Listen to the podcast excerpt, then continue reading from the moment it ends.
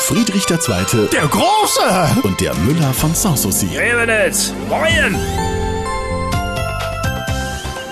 Herr und Müller, heb er sich hinweg.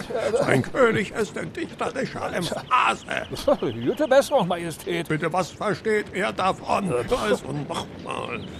Verdorrt der Zweig, der eben noch im warmen Wind sich bog.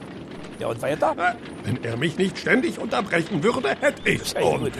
Ähm, äh, Im warmen Wind sich bog. Hatten wir Ähm, schon. äh, Hochpotsdamer, das weiß ich. Könnt ihr euch etwa auf den Herbst keinen Reim machen? Schwere Not, das ist nun mal eine undankbare Jahreszeit für die Poesie. Sagtet nicht. Äh, Kickt euch doch mal um, Mensch. Äh, Bunte Bäume, Wolken, Nebel. Ja, eben.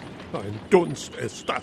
Als ob die Natur keine Lust hätte, die Umgebung zu laden. Ja, draußen ist es kalt, drinnen wird's gemütlich am Kamin. Also mal ehrlich, 10 Grad im Herbst sind doch was ganz anderes als 10 Grad im Frühling. Die Vögel fliehen nach dem Süden. Mag sein, aber die Laubbläser kehren zurück. Äh, Man kann schön spazieren gehen. Ah, ähm, Als ob sich monatelange Kälte und Dunkelheit durch ständiges Peripetieren und den Verzehr von Kürbissuppe kompensieren lassen. Also eine schöne Kürbissuppe, Majestät. Das ist der Geschmack vom Herbst. Ach, was von wegen der Herbst schmeckt. Das Heck schmerzt. Naja, wenn du denkst, du sterbst, dann ist Herbst. Able. Verschone er mich mit seiner Latrinenlyrik. Äh, Oh, oh, oh, Moment. Oh, jetzt wandelt's mich an. Ach, Oh, du kriegst die Motten. Verdorrt der Zweig, der eben noch im warmen Wind sich bog.